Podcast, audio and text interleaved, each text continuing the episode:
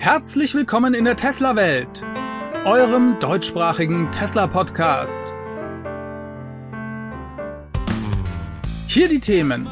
Größeres Update beim Model Y, Energieverbrauch wird transparenter und erste Cybertruck-Karosserien in Texas gesichtet.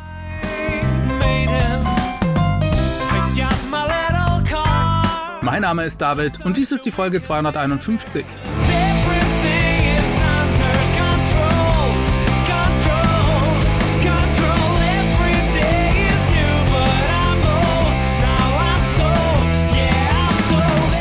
Ja, hallo und herzlich willkommen zu einer neuen Ausgabe der Tesla Welt. Schön, dass ihr wieder mit eingeschaltet habt. Wir haben heute mal wieder viele interessante News zu diskutieren.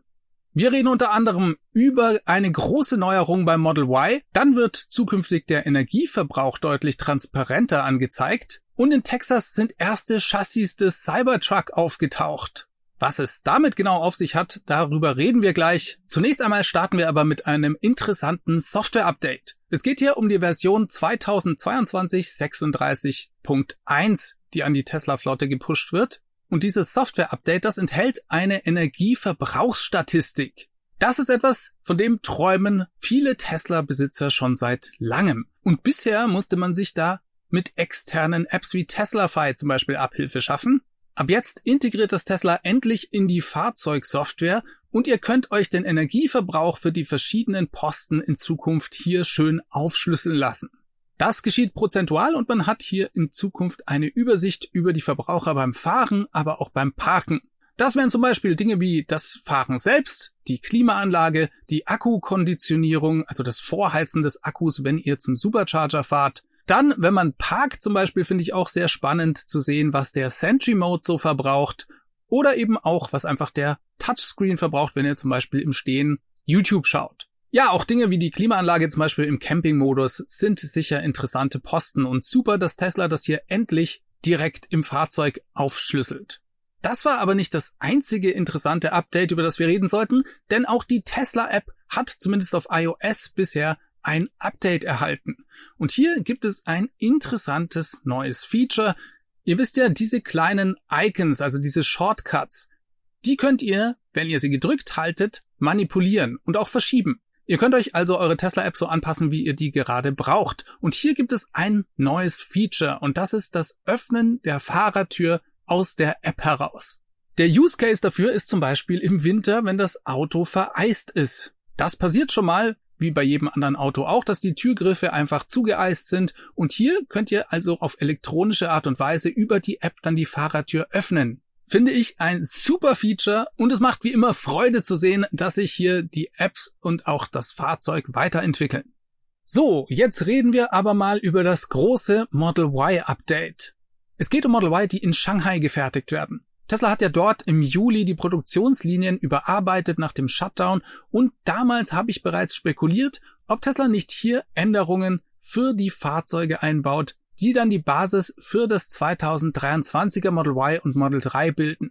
Die neuen Fahrzeuge werden jetzt produziert und werden dann in den nächsten Wochen bei uns hier in Europa ankommen. Und so langsam werden wir dazu dann auch erste Infos bekommen, was sich bei den Fahrzeugen alles verändert hat. Die erste große Änderung gibt's jetzt bei Model Y. Und das sind zwei echte Knaller. Chris Seng schreibt hier auf Twitter, das Made in China Model Y weist zwei wichtige Neuerungen auf. Die Länge der hinteren Sitzpolster wurde auf beiden Seiten um 30 Millimeter erhöht. Das ist die erste Änderung. Und dann bekommen die hinteren Sitze einen mechanischen Türnotgriff. Ja, und das sind beides sehr spannende Punkte, denn die Rückbank beim Model Y, die war jetzt nicht unbequem, aber wenn ihr das euch auf den Fotos anschaut, dann seht ihr genau, dass ihr der Umstand, dass wir drei Zentimeter gewinnen, die Beine eines Hintensitzenden doch deutlich unterstützt und das ist dann sehr viel angenehmer. Man sieht hier sehr schön, dass das die beiden Sitze außen bekommen haben. Der Mittelsitz ist nach wie vor eben ein Mittelsitz. Ja, und auch diese Türnotgriffe, das ist ein großer Punkt, den sich viele Leute gewünscht haben, beziehungsweise das immer wieder kritisiert wurde. Das höre ich auch in den Kommentaren immer wieder als Argument. Ja, wenn nach einem Unfall aus irgendeinem Grund die Stromverbindung unterbrochen ist, dann kommt ihr nicht mehr aus eurem Tesla raus. Auf den vorderen Sitzen, da gibt es diese mechanischen Notentriegelungen bereits seit Beginn. Hinten war das bisher nur bei Model S und beim Model X der Fall. Bei Model 3 und Model Y meines Erachtens noch gar nicht. Das ist also eine super Verbesserung. Und die große Frage ist, wo Tesla die genau einbaut. Ja, denn wir wollen ja nicht, dass sie vielleicht zu leicht zugänglich ist und Kinder diese mechanische Notentriegelung dann benutzen können. Beim Plaid Model S, da ist das Ganze ganz gut gelöst, finde ich. Da sind die nämlich unter dem Sitz in der Mitte. Da kommt ein Kind, das im Kindersitz ist, eigentlich nicht so schnell hin. Beim Model X waren die bisher versteckt unter der Abdeckung der Box. Das ist meines Erachtens kein guter Ort, denn da sind sie eben versteckt und kein Mensch wird nach dem Unfall darauf kommen, dass er hier die Abdeckung abmachen muss, um diese mechanische Türentriegelung zu finden. Bin mal gespannt, wie Tesla das löst. Bisher gibt's noch keine Fotos davon, soweit ich weiß. Falls ihr dann eine andere Info habt, schreibt es bitte unten in die Kommentare. Die große Frage ist auch, ob das Model 3 diese Verbesserungen bekommen wird. Was die Türentriegelung angeht, da bin ich mir fast sicher. Was die Sitzbank angeht, hm, das weiß ich nicht so genau. Denn die sind nicht gleich. Die Sitzbank hinten im Model Y ist ja deutlich breiter. Das war es aber noch nicht ganz, denn so wie es ausschaut, gibt es eventuell noch eine dritte Neuerung und auf die weist Elon Musk höchstpersönlich auf Twitter hin. Und das wäre schon eine kleine Revolution. Wir reden hier über die Dämpfung der Fahrzeuge und es schaut so aus, als hätte Tesla diese überarbeitet. Das war diese Woche auf Twitter zu lesen, denn hier schrieb jemand über das Model Y und die steife Federung des Model Ys der beschwerte sich noch gar nicht mal darüber, sondern er schrieb eher, dass das Auto eben relativ SUV untypisch gefedert sei und er daher sogar nachvollziehen könne, dass manche Leute es gerne auf einen Racetrack mitnehmen. Und Elon, der hakte da ein und antwortete darauf, er schrieb, die Non-Performance-Modelle vom Model 3 und vom Model Y haben eine Verbesserung des Fahrwerks erhalten. Die sind jetzt komfortabler ohne dabei das Handling zu beeinträchtigen. Ja, und das ist für mich schon ein ganz eindeutiger Hinweis, dass Tesla hier wohl das Fahrwerk neu abgestimmt hat. Das ist definitiv einer der Kritikpunkte am Model Y gewesen, dass das Fahrwerk zu steif ist und die Federung einfach nicht komfortabel ist. Auch das wäre etwas, was sich viele Fans gewünscht haben. Klar wäre eine Luftfederung vielleicht noch ein größerer Knüller gewesen, aber Immerhin schon mal mehr Komfort bei der Federung. Das klingt doch gut. Und ich bin ehrlich gesagt schon ganz gespannt, was da noch alles auf uns zukommen wird, denn wir werden sicher mit den Schiffsladungen, die jetzt bald hier eintreffen sollten, jede Menge neue Details zu den neuen Model Y und Model 3 erhalten, die dann sozusagen die 2023er Modelle darstellen. Ja, wenn euch da noch Sachen einfallen, die auf eurer persönlichen Wunschliste stehen, dann schreibt die mir bitte unten in die Kommentare rein.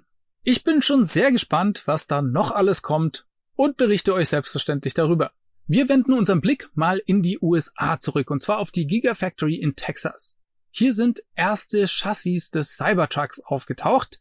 Zwei Stück davon wurden mindestens an Tesla in Texas geliefert das Ganze hat Joe Taktmeyer gefilmt, der hier regelmäßig Drohnenflüge unternimmt. Und er schrieb dazu, es könnte sich dabei um Testkarosserien handeln, die zur Einrichtung der ersten Produktionslinie gehören.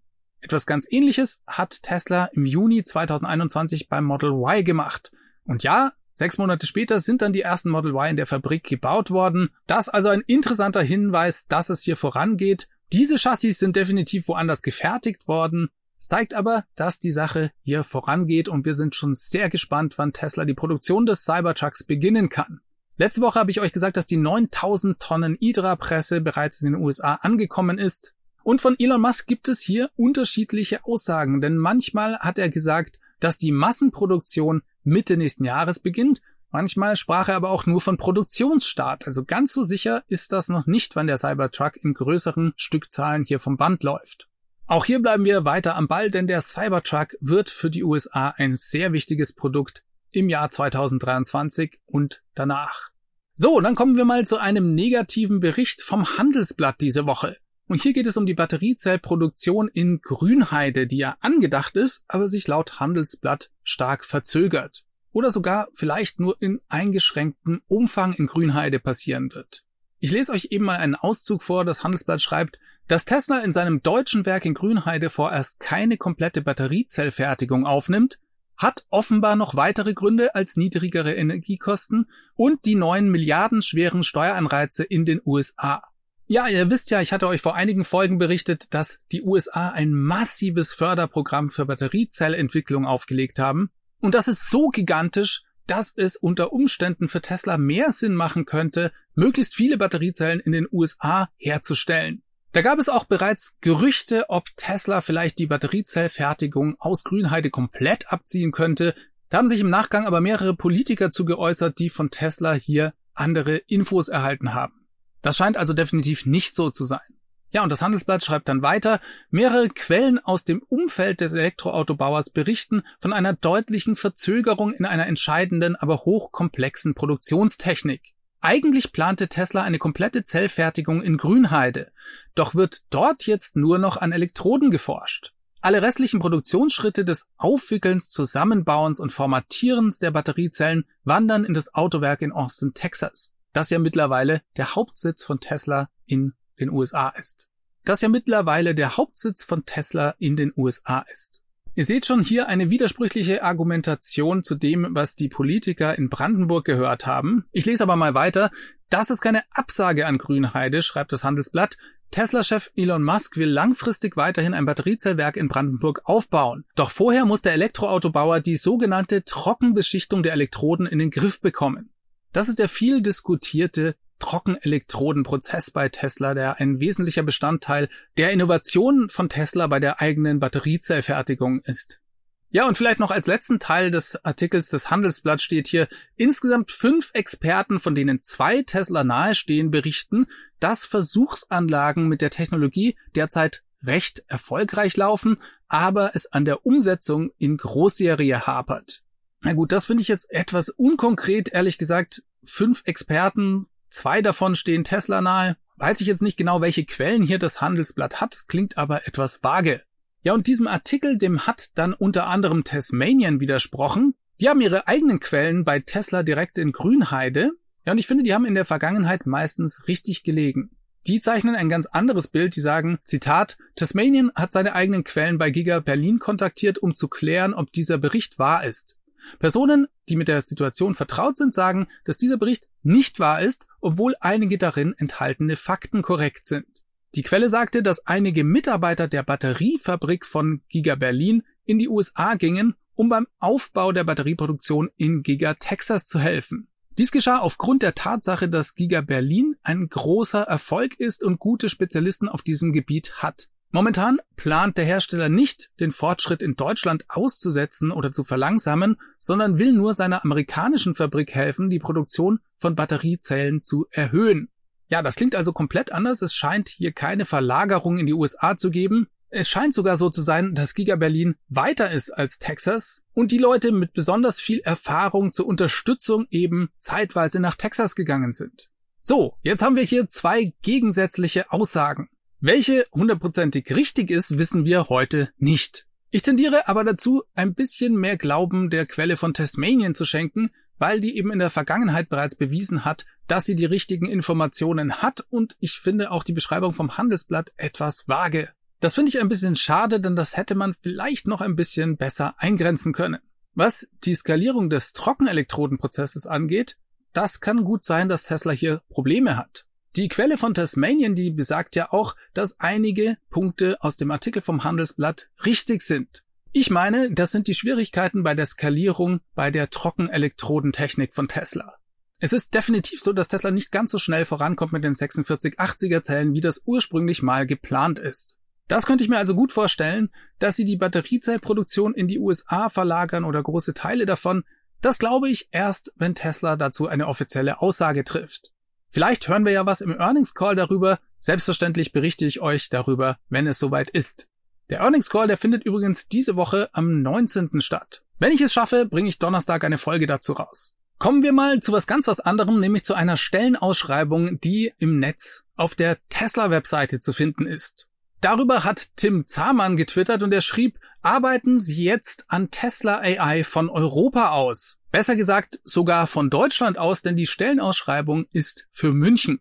Und zwar sucht Tesla hier jemanden, der sich um die Infrastruktur und die Supercomputer bei Tesla kümmert. Tim schreibt dazu eine einmalige Gelegenheit, ich würde mich bewerben, wenn ich in der EU wäre. Ninja Skills nicht optional. Bei diesem Job sicher nicht. Ja, und ich finde es ganz spannend, dass Tesla hier also für das AI-Team Mitglieder in Deutschland sucht. Ich habe mir die Stellenausschreibung mal durchgelesen und sie schreiben hier, sie werden Teil des Teams sein, das an der Verstärkung und Optimierung und Skalierung unserer Infrastruktur und des Frameworks für das Training neuronaler Netze und die automatische Kennzeichnung, also das Autolabeling arbeitet. Dies betrifft sowohl Autopilot als auch den Tesla Bot. Sie werden auf unseren GPU-Supercomputern und auch auf Dojo arbeiten. Ja, und dann steht da noch als Stellenbeschreibung Zusammenarbeit mit dem Tesla KI-Team in Paolo Alto, um nächtliche Überschneidungen bei der Arbeit an unserer Infrastruktur zu erreichen. Ja, und hier zeichnet sich bereits ab, um was es genau geht. Teslas Supercomputer und auch Dojo, die trainieren ja die neuronalen Netze und das rund um die Uhr. Das ist eine 24/7 Operation und dafür braucht eben Tesla auch Leute, die von Deutschland aus das System bedienen können, wenn in den USA die Leute schlafen. Ich finde das sehr spannend, dass sie hier strategisch die Leute nach München setzen und frage mich, ob das vielleicht nicht auch mal ein Standort für eine Instanz von Dojo in Deutschland werden könnte. Ja, also wer da Lust drauf hat und Python und am besten auch C++ programmieren kann, der kann sich hier auf diese Stelle bewerben. Wir beobachten das natürlich genauestens weiter, was Tesla hier in Deutschland im Rahmen von Dojo und Supercomputern vorhat. Ja, und wenn wir hier schon beim Standort Deutschland und Tesla sind, da habe ich noch drei Dinge für euch, bei denen könnt ihr aktiv mitmachen. Und zwar sucht Tesla Standorte für neue Service Center. Beziehungsweise für neue Tesla Center, so wie sie ja jetzt heißen. Dazu gab es einen Tweet vom TFF, der hat geschrieben, dass Tesla hier Standorte in Kassel, in Münster und in Frankfurt sucht. Die Info kommt übrigens von Tesla direkt und Tesla schreibt hier zum Beispiel für den Standort in Frankfurt, Tesla expandiert in Hessen und möchte ein Tesla Center für die Region Frankfurt errichten. Dazu suchen wir nach einem aktuell oder bald verfügbaren Autohaus oder einer Freifläche mit folgenden Eigenschaften. Das sollte im Großraum Frankfurt, also so rund 10 Kilometer um Frankfurt sein, Gesamtgröße bis 1500 Quadratmeter Innenfläche bzw. 5000 Quadratmeter Grundstücksfläche und 50 Stellplätze. Auch ganz wichtig. Die Anforderungen sind an den verschiedenen Standorten unterschiedlich. Schaut euch also Links an, wenn ihr zum Beispiel eine Freifläche kennt oder habt oder vielleicht sogar ein Autohaus, das ihr kennt, das demnächst frei wird oder ihr loswerden möchtet. Kontakt zu Tesla könnt ihr dann über das Formular aufnehmen, das ich unten nochmal in der Beschreibung posten werde. Da gibt's für jeden Standort ein Formular. Also, wenn ihr was wisst, könnt ihr euch da gerne melden. Dann fand ich auch interessant eine Meldung zu einem Patent für Teslas Megacharger. Das sind also die Schnelllader für den Tesla Semi-Truck, den vollelektrischen, batteriebetriebenen LKW von Tesla. Ja, und hier gab es einen Artikel von Tasmanian, die verweisen auf ein Patent von Tesla bezüglich dieser Megacharger. Darin steht, am 4. April 22 meldete Tesla das Patent Ladesystem mit Kühlsystem an. Das wurde am 13. Oktober veröffentlicht. Und hier geht's um eine Flüssigkeitskühlung bei den Ladekabeln. Und das kennen wir bereits beim V3 Supercharger. Da sind die Kabel und auch die Stecker flüssigkeitsgekühlt und sind dementsprechend eben dann dünner. Zum Beispiel im Vergleich mit den V2 Superchargern. Ja, in der Patentbeschreibung, da war noch ein interessantes Bild von einem Ladestecker drin, der ganz anders ausschaut als die bisherigen Ladestecker. Ja, und Tesla schreibt eben dazu, dass es durch die Verbesserungen der Komponenten von Elektrofahrzeugen immer höhere Anforderungen an Ladegeräte und Stecker gibt. Sie schreiben, einige Schnellladesysteme für Fahrzeuge sind für den Betrieb mit einer Dauerstromrate von 100 Ampere oder mehr ausgelegt. Und dafür gibt es bereits Geräte, mit denen sich die Fahrzeuge hervorragend aufladen lassen. Und jetzt wird's interessant. Mit dem Aufkommen größerer Elektrofahrzeuge wie dem Semi-Truck sind die Ladeanforderungen jedoch gestiegen. Tesla schreibt, dass dies Ladekabel erfordern kann, die mit 2000 Ampere oder mehr laden. Leute, 2000 Ampere. Das ist der Wahnsinn. Und da kann man sich gut vorstellen, dass hier die Kabel und auch die Stecker richtig groß und massig werden. Ja, und um dem entgegenzuwirken, gibt es hier ein neues Kühlsystem. Das Ergebnis kann sich sehen lassen, denn der Stecker wirkt eigentlich ziemlich handlich, finde ich. Der wirkt eigentlich nicht viel klobiger als ein CCS-Stecker. Wie findet ihr den? Schreibt's mir am besten in die Kommentare. Ja, das wär's für heute von meiner Seite. Ich danke euch fürs Zuschauen und Zuhören. Wenn euch das Ganze gefallen hat, dann lasst mir doch ein Like und ein Abo da. Die Tesla Welt Podcast-Hörer dürfen gerne den Podcast in ihrer App bewerten. Auch dadurch wird er dann leichter gefunden. Ich wünsche euch eine ganz gute Woche. Macht es ganz gut. Bis zum nächsten Mal. Ciao, ciao. Diese Sendung wurde freundlicherweise vom Tesla Owners Club Helvetia, dem jungen und initiativen Tesla Club aus der Schweiz und dem TFF, dem Tesla Fahrer und Freunde e.V. unterstützt. Beide Clubs sind die Herausgeber des T&E Magazins. Das Podcast Mastering kommt dieses Mal wieder vom Daniel.